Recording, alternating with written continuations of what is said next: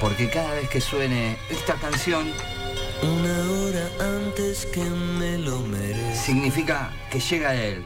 El hombre que nos lleva a pensar las cosas El impensadas. tiempo es curioso. El filósofo que no tiene esa barba tupida. El filósofo joven, le voy a decir yo. Creo que es el filósofo más joven que conozco. Lo recibimos con este aplauso, señores y señores. El señor Lautaro Marcotti con nosotros. Bravo. Te, re- te recibo pelando el Sí, sí. Debut oficial del señor. ¿Cómo le va? ¿Cómo Gracias. anda usted? ¿Todo bien? ¿Todo bien? ¿Cómo, cómo están acá? Ahí. Estás lejos ¿Más del para acá? micrófono. Ahí está. Ahí está, un poquito más. Ahí estamos. estamos. ¿Cómo le va? No, bueno, bien. vamos a empezar. ¿Cómo Vamos a empezar la, estamos? la- la primera, la primera columna. Las repercusiones de su primer visita. ¿Se fue bien de acá? Bien, bien, bien, re bien, ¿Sí? re bien. Sí, sí, sí. Me fui con energías. Bien. Sí, sí. Hoy justo llegó para las energías. Claro, por eso.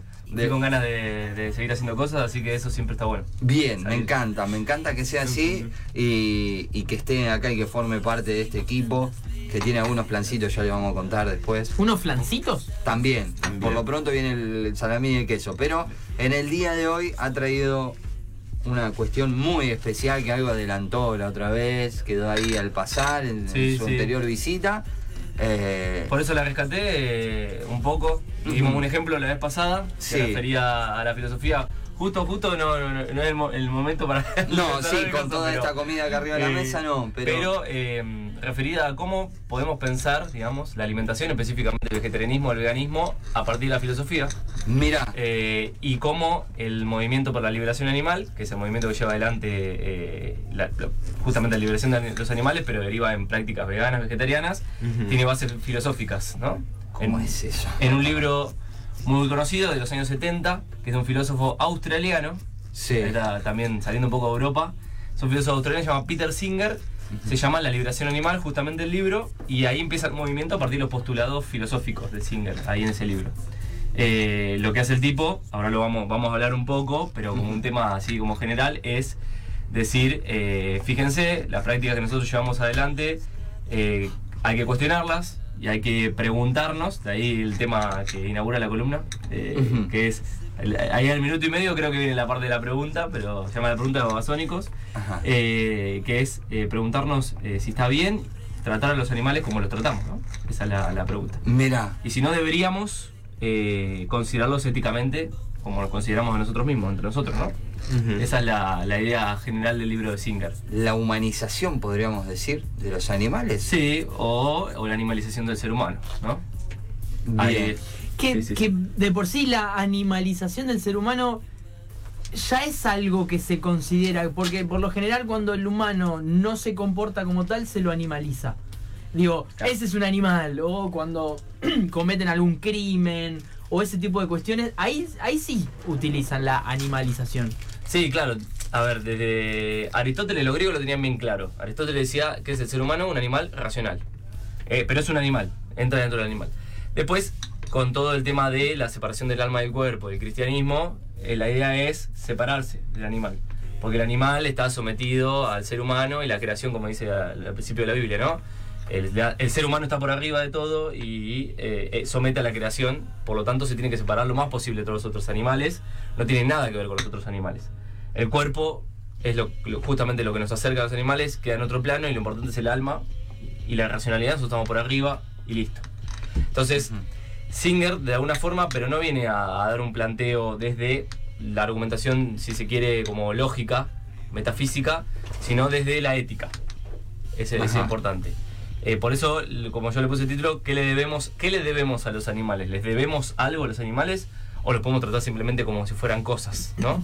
Como un mate o un gozo, no les debemos nada, los podemos Claro. utilizar, justamente. Entonces, eso es lo que, lo que Singer abre la pregunta, y es esta pregunta que se hacía en un momento otro un filósofo muy conocido, que no lo había nombrado la vez pasada, que es Kant, que dice, tiene dos preguntas Kant, dice, "¿Cu- ¿cuáles son las- lo, lo más importante de la filosofía? Dos preguntas. La primera es, ¿qué podemos conocer? Sí. ¿Qué podemos conocer? Y ahí abre todo un campo de conocimiento, llaman la nociología, la teoría del conocimiento, y la otra pregunta muy importante dice, eh, ¿qué debemos hacer a partir de qué podemos conocer? Y qué debemos hacer abre el, el campo de la ética. ¿Qué es eso? ¿Qué debemos? No, no qué hacemos, sino Claro. qué debemos hacer eh, y cómo deberíamos modificar nuestra- nuestras prácticas. Entonces acá Singer mete, digamos, un poco la pregunta y pica un poco en decir, bueno, a los animales también los debemos tratar éticamente como nos tratamos entre nosotros.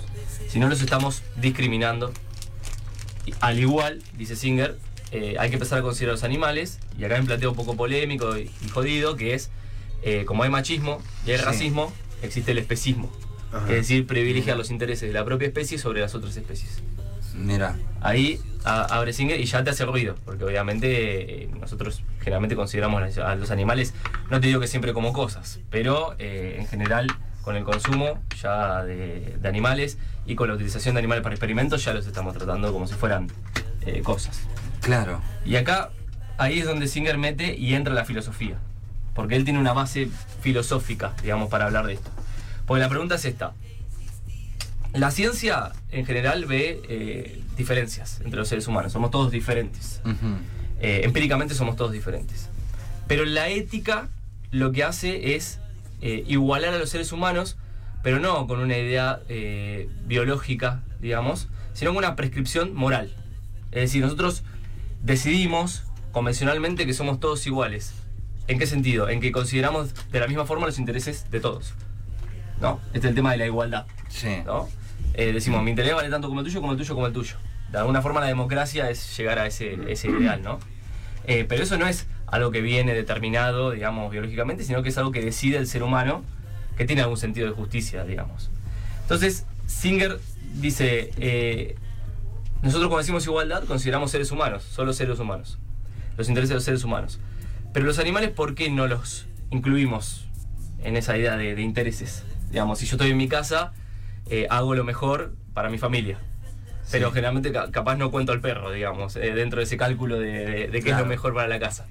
Sí. Eh, porque a veces, no sé, me voy de vacaciones y lo dejo una semana con un platón de comida así, digamos, en el patio y que se arregle, ¿no? Claro. Lo mejor para la familia le dice vacaciones, Sí. pero el perro no estaba, digamos, dentro del, cálculo. no lo llevaste al perro. Claro, no te llevaste al perro, lo, lo dejaste, pero no pasa nada, porque el perro no, no, no tiene un interés, no, no, no, es, no es racional.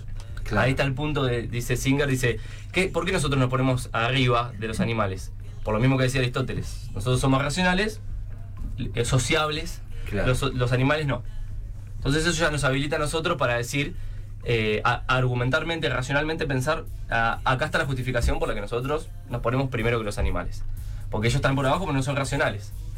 Claro. Y Singer dice, bueno, empieza, empieza diciendo, bueno, eh, hay un filósofo muy conocido, que se llama Jeremy, Jeremy Bentham, francés, que ya en el siglo XVIII el tipo decía, eh, dice, los franceses recién están descubriendo que el color de piel, dice, no es medida de ningún, de, de ningún derecho. Es decir, el color de piel no puede hacer que, y estamos hablando obviamente de eh, la negritud, ¿no? Que, que era Claro. la diferencia, en el siglo XVIII decía, eh, vos tenés derechos, vos no tenés derechos.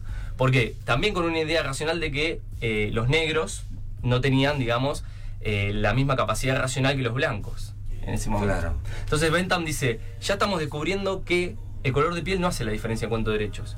Dice, ya va a llegar el momento, o cuando llegará el momento, de que pensemos que ni la cantidad de patas, ni el pelaje, ni el tamaño del cerebro también es una medida de los derechos de los seres sintientes, dice él. Perfecto. Entonces ahí Singer en el libro encuentra, digamos, eh, el punto, digamos, para, para empezar. Claro. Eh, no es evidente que si avanzamos, digamos, a, a dejar de lado eh, algunos matices como el color de piel o como el género, llegaremos a un momento en el que eh, ni siquiera ni el pelaje ni la capacidad racional sea un, un, un argumento justificativo para separar y decir este tiene derechos y este no. Este hay que contarlo, su interés hay que contarlo y este no. Entonces, ahí empieza, digamos, eh, a hacerse la pregunta Singer y dice, en realidad, lo que hay que considerar para tratar éticamente a los seres no es la capacidad racional, es la capacidad de sentir y de sufrir. Claro. Ah, Ahí va. Va para otro lado. Está bien. Va para otro lado, dice. ¿Por qué? Porque Bentham también lo que decía es, eh, porque si tomamos como parámetro la capacidad racional, evidentemente un caballo adulto, un perro adulto, hasta un delfín, tiene más capacidad racional que un bebé de seis meses. Claro. Sí, eso me verdad. recuerdo que lo habías mencionado Exacto. en la columna, en Ah. la presentación anterior. Dice, claro, dice, un, un chimpancé incluso tiene más capacidad racional que un bebé de seis meses o que una persona con retraso. ¿Sí? Digo, lo digo fuerte porque es, es así, lo dice Sí, así sí, sí. Y, y esto también hace que rompamos un poco de esquemas, ¿no? Que a las cosas fuertes eh, Eh, Subite la silla si querés, sí. porque en un No, momento me tuviste el efecto. Sí. A ver, el efecto bajada de. Sí. Ahí está. Ahí está. Eh, entonces, dice. Entonces, evidentemente, no es la capacidad racional lo que estamos considerando. Si tomamos eh, al bebé de seis meses, lo tratamos como, como- le damos derechos, y al caballo adulto, que es más sociable, más racional, no. Evidentemente, hay un sesgo irracional de preferencia por nuestra propia especie-. Claro. O sea, y después tratamos de justificarnos ese sesgo irracional de alguna forma. Es lo mismo que pasa con el machismo o eh, con el, el racismo, ¿no? Claro. Eh, en su momento se decía, no, bueno, los negros, eh, yo irracionalmente los tratábamos como si fueran de, de de otra especie, digamos, ni siquiera eran humanos en un momento. Y te digo hace poco, porque Brasil fue el último país en abolir la esclavitud, fue en 1888, 1889, Sí. un siglo, un siglo y, y dos, y 20 años. Eh, y ahí, primero, irracionalmente los discriminaban y después trataban de justificarlo, digamos, racionalmente. Es decir, ah, bueno, no, lo que pasa es que los negros no eh, tienen menos capacidad racional o no están a la altura de los blancos. Entonces, Singer dice, ojo, que estamos en el mismo, en el mismo plano de argumentación. Porque si fuéramos racionales y decimos la racionalidad es el criterio, tenemos que tratar, de la misma forma que tratamos a los animales, a lo- las personas con retraso, a los nenes que tienen seis, seis meses, ¿no? Claro. Ahí está el punto. Entonces, Singer dice, bueno, no, entonces el parámetro es la capacidad de sentir, de sufrir. ¿Por qué? Porque si vamos a considerar la igualdad, hay que considerar la igualdad de intereses. Y lo que te genera interés, en principio, es acercarte, digamos, al placer y alejarte del dolor. Acá es algo que ya ta- también en Grecia decía Epicuro, ¿no? Es acercarse al placer y alejarte del dolor. Si vos sufrís, al menos un interés ya tenés, que es no sufrir. No sufrir. Si Claro. yo voy por la calle y pateo una piedra, Sí. no pasa nada. Porque la piedra, al no tener capacidad de sufrimiento, no tiene interés. No tiene interés en ser pateada o no ser pateada la piedra. Claro. En cambio, si voy al patio de mi casa y pateo a mi perro, el perro sufre, Sí. Claro. ¿no? Se Entonces, manifiesta. Hay un llanto, hay. exacto, hay un llanto eh, y ahí, ahí no- notamos, digamos, su capacidad de sufrir, eh, que también se puede comprobar, digamos, científicamente. Hay receptores de dolor que, que- que tienen los animales, que tenemos nosotros mismos. Si yo pateo al perro, digamos, el, el perro sufre y al menos tiene un interés que es alejarse, digamos, del sufrimiento, en principio. Entonces, Singer dice, hay que considerar en, lo- en el cálculo, el cálculo de intereses, hay que considerar a todos los animales sintientes, Bien. Los que pueden sufrir. Mira. Y ahí caemos en eh, cuáles son, digamos, las, la- las consecuencias de, de- de este, de, de este eh, argumento. De decir sin que Claro, tenemos- de esta nueva concepción de, Claro. de- de igualdad. Acá tenemos un principio filosófico que es eh, decir, vamos a considerar en nuestra ética, en los cálculos de interés, vamos a considerar a todos los animales sintientes. Eh, ¿Por qué? Por todo lo, lo que vimos recién, ¿no? Que en, en realidad irracionalmente nosotros creemos que no estaban, pero sí. Entonces, ¿cuál es la consecuencia de esto? Y acá entra la ética, digamos, como, como eh, espacio de pensamiento dentro de la filosofía. Hay un dilema muy conocido eh, de la ética que es eh, el dilema del tranvía. Sí, se, se le- les hago la pregunta, ¿qué, qué harían ustedes? Que dice, vos estás al lado parado al lado de una vía y viene un tren y hay cinco personas atadas en la vía del Sí. tren que viene. Vos tenés una palanca y si tocas la palanca, el tren se desvía por otra vía, no pisa las cinco personas, pero hay una persona atada en la otra vía. Ah, recuerdo haber visto Sí. como una especie de meme el dibujo. Hay un meme también que anda dando vuelta por ahí. Eh, ¿Qué harían ustedes? Ustedes tienen la capacidad de mover la palanca para cambiar al tren de, de la vía. ¿Qué, qué harían? Claro, dejar morir uno o dejar Sí. morir cinco. Exacto. Pero cuando dejás morir uno, en realidad vos estás participando activamente de eso. Claro. Claro. Es que eso estaba pensando. Es que, en definitiva, el que está tomando la decisión sobre la vida es uno. Exacto. Cuando tocas la palanca estás tomando una decisión. Pero si consideras que no actuar, al- eh, no es una decisión. Eso te iba a preguntar. Pues digo, teniendo vos la capacidad de evitar que esas cinco personas eh, mueran, ya estás actuando de manera activa en esa situación. Exacto, digamos.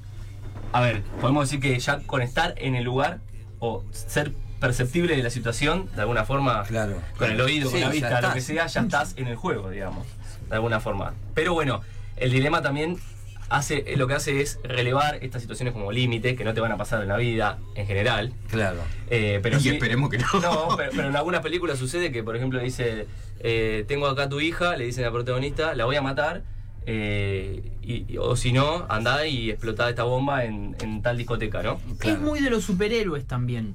Sí. Esa situación de ¿a quién vas a salvar? ¿A Mary Jane? ¿O a, no sé, a 25 pibitos en un Claro. tranvía que está colgando? Es muy de los superhéroes ponerlos en esa situación. Exacto, exacto. Esa, la, la de Mary Jane, incluye, digamos, también una relación personal con uno de los protagonistas. Esta del tranvía te lo dejo abstracto, para que vos digas, eh, ¿qué vas a ponderar? Digamos, el no participar activamente en la situación y dejar que mueran cinco, o mover y que muera uno.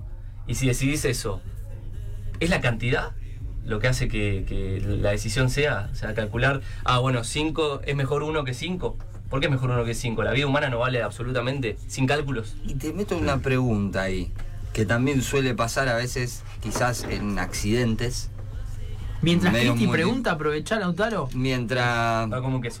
eh, accidentes por ahí multitudinarios, multitudinarios, por decirlo de una forma, donde involucra a varias personas, no, no hablemos de eh, 10 personas, vamos a poner, ¿no? Eh, en donde los criterios de acción de las fuerzas de salud, por decirlo de una forma, es, eh, porque lo he escuchado, de decir, primero, o te llevo también, Titanic en su momento, cuando se hundía el Titanic, que lo vimos en la película, mujeres y niños primero, ¿no? Y por qué no también el hecho de decir en un accidente siempre se acude primero a salvar la eh, o a cuidar la vida de los más jóvenes y no de los más grandes. ¿Por qué? Porque justamente esto, el joven tiene como una vida más larga, puede llegar a tener, se puede interpretar así, Claro. y eh, el anciano eh, le queda poquito. Era como que. ¿No? E- Entra también esto en ese, en ese juego de. Porque ahí estás tomando participación activa de Sí, sí. a quién salvo, a quién le doy prioridad a la atención. ¿Al más jovencito o al más grande? Sí, lo- los filósofos en general que se dedican a la ética, como Singer, dicen que nosotros tenemos, tenemos intuiciones morales. O sea, en ciertas situaciones decidimos, sin pensar mucho, decidimos. Por ejemplo, salvar a mujeres y niños antes que hombres adultos. O decimos, bueno, este va a tener una vida más larga, este ya vivió toda su vida, digamos, es anciano, por lo tanto no voy a, no voy a salvarlo, prefiero salvar a un niño, ¿no? Claro. Que tiene todo por vivir.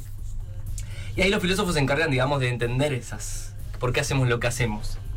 Y esto del dilema de tranvía también genera eh, eso, una situación hipotética que podemos sacar conclusiones. La que saca Singer, él es, él es utilitarista, de, de la escuela utilitarista. ¿Por qué? Porque dice, en general lo que vamos a hacer siempre es mover la palanca y hacer morir a una persona en vez de cinco. ¿Por qué? Porque tenemos, en general hacemos cálculos, dice él, de utilidad. ¿Qué es un cálculo de utilidad? Es considerar en cada situación en la que me encuentro el mayor beneficio del mayor número de personas. Es decir, la mayor felicidad del mayor número. En cualquier situación en la que nos encontremos, acudimos a esa intuición que tenemos en la cabeza. Decidir también por cantidad, decir, bueno, no, voy a matar a una persona en vez de cinco. ¿Por qué? Porque cada uno vale la felicidad y se pueden sumar de alguna forma. Es lo que dice Singer. ¿No? Eh, Hay críticas a esto, ¿no? Pero en este es el camino que sigue Singer para ver los animales. ¿Por qué? Porque del mismo nivel del tranvía tenemos cinco cerdos atados en las vías del tranvía que viene, o tenemos del otro lado una persona. ¿No? Claro. Y ahí sí, ya sabes. Y ahí ya sabes lo que haces, mover la palanca, eh, de dejar No que siga, porque eh, evidentemente vas a matar cinco cerdos. Pero acá Singer dice, bueno, ojo, que también, digamos, critica esa, esa intuición moral que manejamos, porque es irracional. Y dice, eh, no, en realidad, ojo, que según lo que vimos recién, todos los principios filosóficos que vimos recién, Mm. deberíamos dejar eh, mover, mover y matar a una persona. Si seguimos el utilitarismo, ¿no? Claro. Que es considerar el mayor, la mayor felicidad del mayor número. ¿Qué quiere decir? En nuestros cálculos de felicidad, como dije, dije recién, hay que considerar a los animales. Hay que incluirlos. No hay que dejarlos afuera. Entonces, cada vez que consideremos la mayor felicidad, el mayor número para tomar una decisión, valen por uno también cada uno de los animales no humanos que están, digamos, en la situación. También me, da la sensación que, aparte de la mayor felicidad y demás, es el menor costo de esa decisión.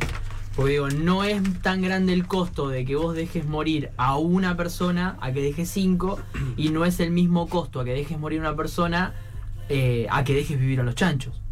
Digo, vos dejaste vivir a los cerdos. Y la verdad que el costo de la repercusión posterior a que hayas matado a una persona es mayor a que hayas dejado morir a los cerdos. Digo, porque la, la Sí, gente que sí, claro. después te va a, a- te va a caer porque vos dejaste morir a la persona eh, es mayor a la que te va a caer si vos dejaste morir a los cerdos. Claro, claro. En una sociedad ideal de eh, vegana, vegetariana, Singer diría, no, eso no te va a suceder. Pero es verdad que sí, digamos. Y uno lo incluye en el cálculo. Ese es el problema también del utilitarismo, que seguimos agregando cosas al cálculo que son externas, no es solamente la situación ahí, Claro. es la repercusión futura, eh, lo que yo pienso en el pasado, eh, los traumas que yo voy a tener en el, en el futuro, digamos, con la situación, la decisión que tome, ¿no? Eh, pero en principio te diría Singer, eh, si vamos, si vamos todos en ese camino, no vas a tener, digamos, esa repercusión futura. Pero ahora vamos a ver que se incluyen, digamos, algunas cosas más que están interesantes. Pero entonces, ¿cuál es la consecuencia ahora bien, bien, bien concreta, práctica del libro de Singer que dice, bueno, tenemos esto, si decidimos en el tranvía matar a la persona y no a los cerdos, porque hay, que- que incluirse el cálculo de, de felicidad?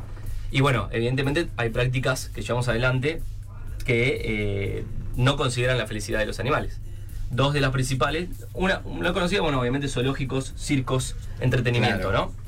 Pero él- la- las más importantes que nombra el libro son dos, experimentación y Sí. consumo, la crianza Claro. para, para, para consumo.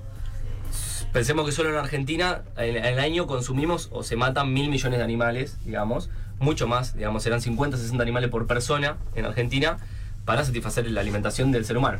Justamente estaba, estaba pensando en eso, en, eh, en lo- en lo que estabas diciendo, ¿no? Es como. ¿Cuánta cantidad de, de animales para consumo se matan más de lo que un humano puede consumir? Bien, sí, ¿No? Pensando en este sentido de utilitarismo, claro. en, en cuál es la cantidad que realmente eh, un humano necesita como, al que le guste la carne, ¿no? Claro, Como, exacto. "N- necesito matar tres vacas para un año de, de comida y me parece que no. Y es, pro- es probable que no, digamos. Lo que. También pensándolo desde mi experiencia de eh, mis abuelos con campo. Claro. Sí, sí, sí, ¿No? sí. Bueno, además, digamos, el ser humano mata eh, por, por otros, otros tipos de elementos como estos de experimentación o zoológico o circo, o lo mismo vestimenta, ¿no? También, ahí se excede. Eh, pero lo, lo- lo- lo que va a decir Singer es. eh, bueno, en el tranvía teníamos una decisión. O por ejemplo, el, el capítulo de los Simpsons, que Homero lo persigue un oso. Sí, Eh, sí. El oso tiene una armadura, es un quilombo. Sí, lo están por matar. Bueno, es una situación de vida o muerte. O, me- o lo mato o me mata, digamos. Claro. Pero en la vida normal del ser humano no, esa situación no está. En general, cuando es experimentación o crianza para consumo, estamos privilegiando el placer, ni siquiera la vida nuestra, el placer nuestro de consumo, de, que nos gusta la, la carne eh, o queremos experimentar para conseguir productos, digamos, mejores productos, eh, antes que la, la vida de los animales. Entonces Singer dice, ni siquiera ahí está en juego la vida del ser humano. Entonces, ¿por qué, ¿por qué hacemos lo que hacemos? Dice. Entonces, necesitamos una equivalencia. Dice, en- porque no, no, digamos, no, no vale el mismo dolor de, de- de todos. Porque si yo te pego una piña, eh, no es lo mismo que vos me pellizques un dedo, el dedo meñique que no tiene sensibilidad, ¿no? Claro. Ahí se meten ya unos calculitos más, más finos, Singer. Dice, por ejemplo, necesitamos una equivalencia. Si yo a un, a un bebé le pego una cachetada, al bebé le va a doler. Si a un caballo le pego una cachetada, no mucho, dice. Una equivalencia. Una cachetada a un bebé vale lo mismo que pegarle con un palo, digamos, al caballo y romperle un palo de escoba en la espalda al caballo, ¿no? Entonces empieza a hacer eh, esto de decir hay equivalencias. Pero dice, hay una verdadera diferencia en sufrimiento entre el ser humano y los otros animales. ¿Por qué? Porque el ser humano tiene conciencia, en principio.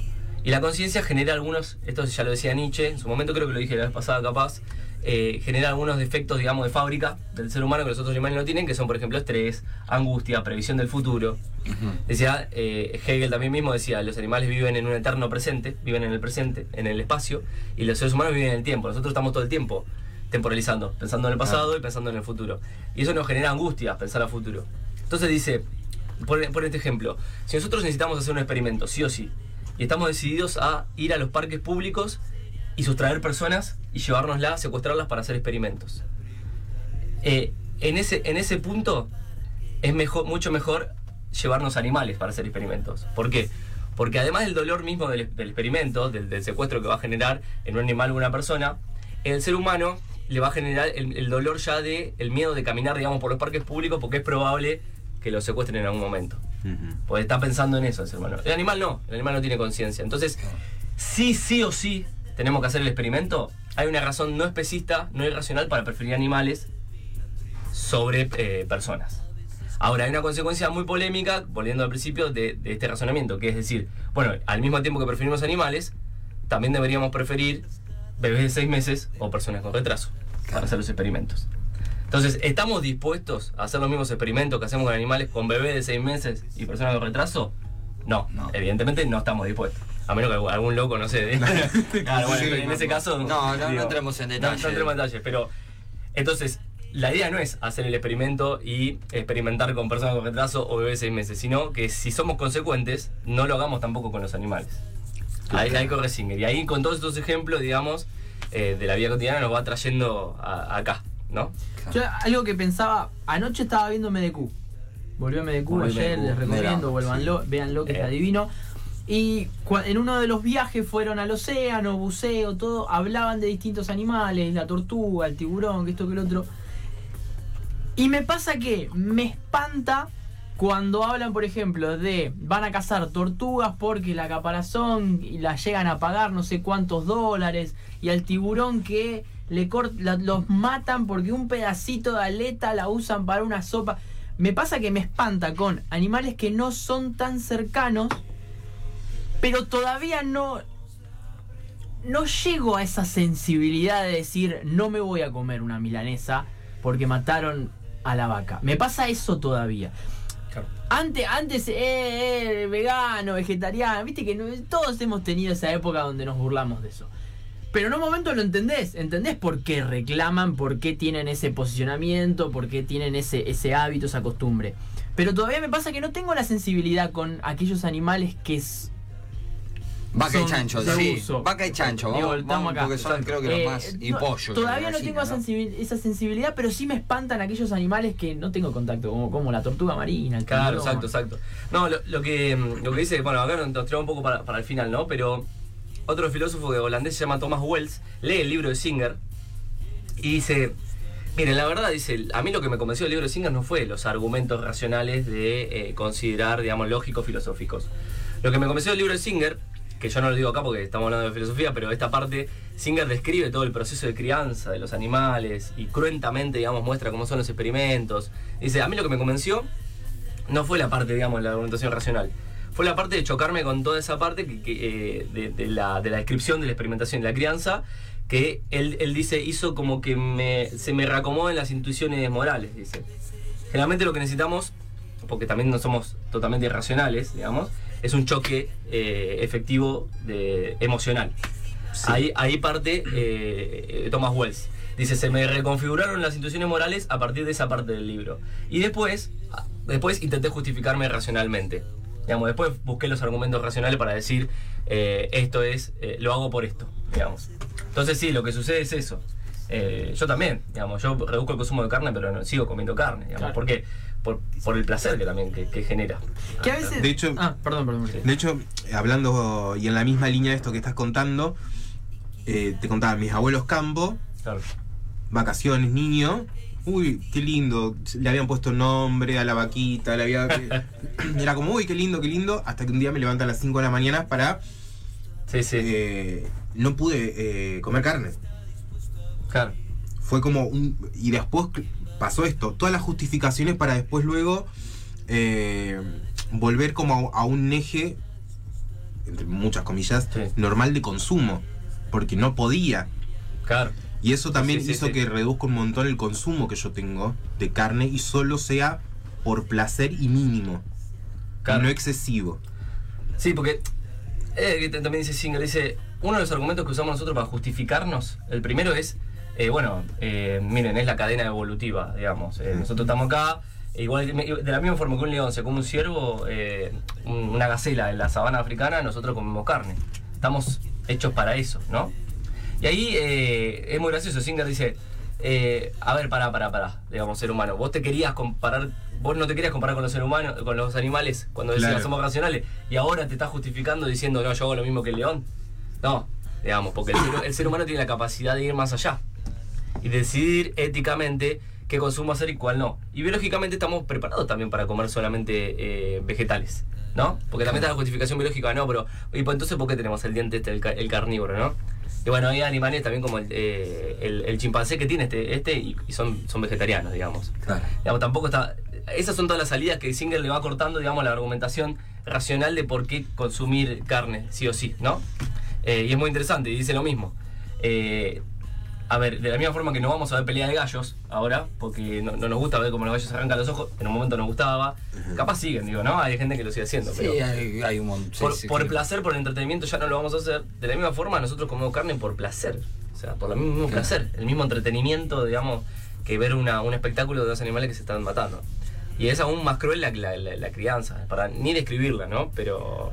Que a veces me da la sensación que, que, bueno, acá lo decía Maurito, que vio lo de la vaca, todo, y después volvió igual un poco a comer, digo, a veces, hoy nombraste Los Simpson el capítulo del- de que van a comer al matadero, que te, Eh. te matan la vaca ahí mismo, y aún así siguen comiendo. O en otro de los capítulos cuando Lisa es vegetariana, que le muestran el documental que lo llevan al nene al matadero y sale todo blanco. Sí. Pero después comen igual carne. Digo, a veces no alcanza tampoco ese, ese choque. No, no, eso... Yo pensando sí. también que a veces viste que eh, cuando empapelan algunos lugares en Claro. defensa de los animales te ponen esas fotos. Sí, claro, Las claro. fotos del matadero o, o lo- la Sí, de sí. los criaderos. Están buscando un choque, un choque emocional, ¿no? En esa foto. Igualmente que la foto que sale atrás de los cigarrillos. Claro. Eh, ¿no? Es, la, es la idea. Y es también enten- entender eso, que el ser humano no es totalmente eh, racional y que no lo convences con argumentos. Y que en muchos casos, tampoco es decir, no, los argumentos no valen, pero en muchos casos los argumentos vienen eh, ex post, vienen por detrás de las, de las prácticas que llevamos adelante. Pero lo que intenta hacer la filosofía, intenta hacer Singer acá también, es eh, decirte, digamos, abrir esa argumentación que estás trayendo vos y decirte, mirá que esto que estás argumentando racionalmente, esta práctica te, te la estás justificando, te la estás justificando gratis, vos la haces porque lo haces, digamos. Y eso a veces abre el ser- la, la parte racional del ser humano. Y dice, ah, para, yo qué justificación tengo para hacer lo que hago, ¿no? Claro. Porque necesitamos justificarnos, digamos, una parte. Eh, pero no es, que la, no es que actúe automáticamente la justificación y ni siquiera el choque emocional, como decís vos. Pero, digamos, entre las dos, digamos, es la, es la estrategia que han conseguido muchos movimientos para, para sensibilizarnos. Eh, sin ir más allá del feminismo.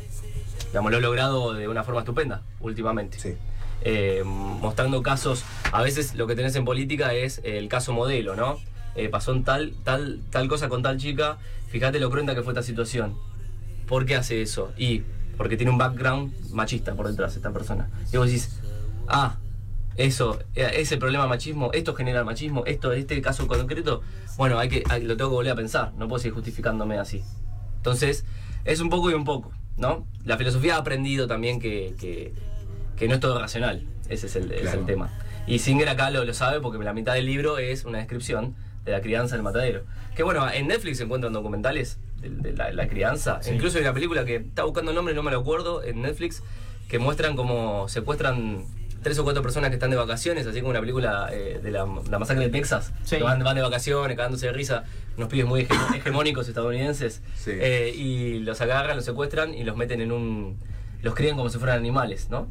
Entonces eh, entran ahí y a, la- a las mujeres les ponen los cosas que le ponen a las vacas en, la- en las ubres, eh, a los hombres lo tienen colgado de las patas eh, para, que se, para que la carne se, se, se tiernice, ¿no? Estas prácticas que hacen, eh, por ejemplo, que al- a la vaca la matan antes que se ponga nerviosa, ¿no? Claro. a- la matan de- de- con la cabeza con la pistola de, de- no sé si es de aire, no, sé- no sé bien qué es, la matan sin que se dé cuenta para que no se ponga tensa y la carne Claro. no se ponga tierna, ¿no? Todas esas prácticas son sumamente crueles, ¿no? Pero bueno, nosotros lo, lo justificamos diciendo, bueno, nosotros somos superiores, racionales, esta es la cadena evolutiva, de alguna forma lo merecemos, digamos, ¿no? Eh, los animales son cosas. Y lo que, digamos, la, la enseñanza, entre comillas, que deja Singer es, ojo que eh, racionalmente, si lo consideramos con argumentos racionales, los animales no son cosas, no son cosas. Claro. Eh, y deberíamos incluirlos en nuestros cálculos de utilidad. Claro. Ahora, co- como último, digamos, eh, para, para decir más allá del libro, el utilitarismo es una de las escuelas de la ética que considera esto de la, de- del tranvía, ¿no? De elegir matar cinco en vez de uno. Ujú. Otra escuela, por ejemplo, que también que deriva de Kant, como dije al principio, de qué debemos hacer, que es el- el- la escuela del deber, que podemos hablar otro día, digamos, hoy, hoy Sí. ca- caímos acá, eh, que es, eh, no, eh, la vida humana vale por sí misma, no lo podemos calcular.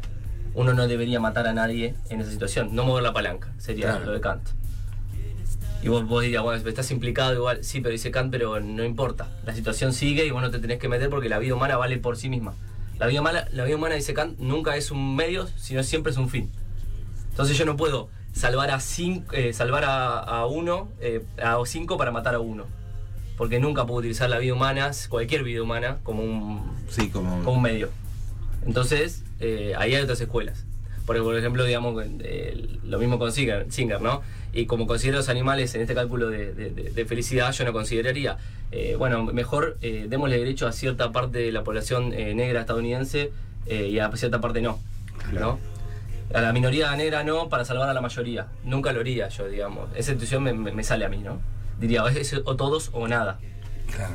Entonces ahí son los cruces de la, de la filosofía y la ética, bueno, para discutir eh, la próxima, ¿no? Ya creo que ten- Qué, lindo abanico que se abre todo esto, ¿no? Sí, me encantó porque estoy pensando muchas cosas al mismo tiempo. Claro. Y te estás acordando de la vaca. Me estoy también. acordando de la vaca, me estoy acordando que soy cocinero. Eh, Claro, sí. Entonces es, es como esto que te decía, ¿no? Hay un excesivo consumo para lo que realmente se consume. Y me parece que vamos en pos de tratar de bajar ese consumo. A, ni- a nivel Sí, sí. eh, a nivel conciencia. Creo que el ser humano ha entrado en, un- en, est- en- en est- en esto de la conciencia con estos pensamientos. Bueno, en Casi, casi. eh, ¿Cómo decirlo? No directamente, sino como hay mucha cosa que te invade, que de repente te decís, che, ¿qué onda esto? Sí, sí.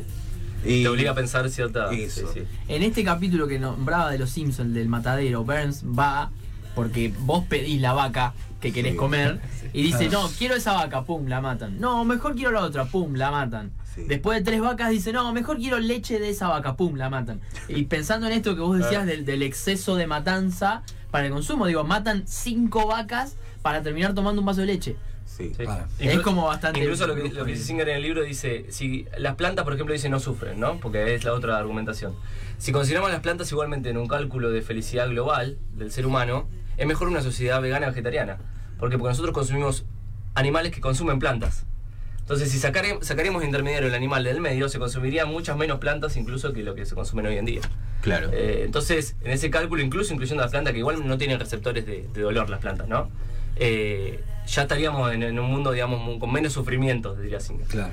Pero si, si me dejan, esta es una, una, una última anecdotita que me gusta Sí. cerrar este tema, que es, me, me llegó una historia así la otra vez en la mesa familiar, de un tal Pablito, vamos a poner el nombre Pablito, eh, que mm, vi- vive, en un pueblo cerca, como como el de tus abuelos, que, que- que tiene, que tiene vacas, tiene muchas mucha, mm, cabezas de ganado, y pasa por un por la ruta, por al lado, y hay un corral donde tiene dos cerdos que están sufriendo, evidentemente los, los tienen a maltraer, todo. Entonces Pablito, ¿qué hace? Que es, que es mm, eh, del movimiento de liberación animal. Va, consigue dos o tres amigos, van y a la noche entran y liberan a los, a los cerdos y los dejan, los dejan libres. Bueno, todo bien. Al otro día cae la policía ahí de- del pueblo a la casa de Pablito y le dice, eh, bueno, Pablito, eh, ¿qué pasó? ¿Dó- ¿Dónde están los, los, cerdos? Y dice, libres, dice, como tienen que estar, si estaban sufriendo. Y dice, no, pero eh, eso es un delito. Le dice, vos robaste propiedad Claro. de otra persona. Claro. Y dice, y dice, no, no, no, eh, Pablito dice, no, no es un delito, es, eh, es, un, eh, es liberar a, a seres sintientes, ¿no? Y dice, no, no es un delito, vamos, lo metieron preso, Pablito. Dos o tres días tuvo Pablito en, en la, en la cárcel. Igual tenía contacto, por lo visto, por lo que me contaron, así que salió Bien, eh. Pablito. Pero me preguntaba, yo les hacía la pregunta también a mis familiares en la mesa, le digo, imagínense que estábamos en Brasil en 1850 y el mismo Pablito iba eh, y veía eh, que en la casa, una de las casas de los hacendados, había dos esclavos, ¿no? Claro, Eh, encerrados, sí. estaban sufriendo. Y Pablito iba a la noche con el movimiento de liberación de esclavos, digamos, a, libera. eh, a liberar a los dos esclavos, los liberaba. El otro día, al otro día, caía la policía eh, brasilera eh, a, la, a la casa de Pablito y le decía, Pablito, y el Pablito dice, no, mirá, nosotros, yo liberé, eh, digamos, a dos esclavos que estaban en la esclavitud y los derechos humanos y no sé qué. Y dice, ¿qué derechos humanos? Ya todavía, no todavía se inventaron. Dice, claro, eh, vos robaste propiedad de otra persona, es un delito. Claro. Y así que Pablito se iba a la cárcel. Entonces, eso ya hoy en día eh, es una historia extravagante, la segunda. Es una historia extravagante para nosotros, ¿no? Eh, pero en su momento era, era algo bien, bien claro que era propiedad y era delito. Y bueno, Pablito hoy va preso, pero Pablito dentro de 50 años No. puede que sea un héroe, ¿no? Y no vaya preso. Sí. En ese caso. Saludos a Pablito. Saludos a Pablito. Pablito. ¿Salió? ¿Está en cana? ¿Sigue en cana, Pablito? No, no, no, Ah. no, tenía contactos. Ah, ah, Sí, sí, sí, sí, sí. Bien, bien. bueno. Era un- ¿Qué tema ese? Tenía una- Porque- un abogado vegano. Pero a la, a la vez vos decís, mirá, Pablito es un justiciero, está salvando, y a la vez tiene contactos. Sí, no, y eso claro. ya es medio eh, corrupto. ¿Y qué, qué quilombo? Pero a la vez Pablito también termina siendo un esclavo. Termina siendo encerrado. Igual que esas liberaciones que él. Y esclavo del sistema. Eh, Y después Claro. el partido de liberación de liberaciones. Claro. Señoras y señores, este aplauso. ¡Qué manera de pensar!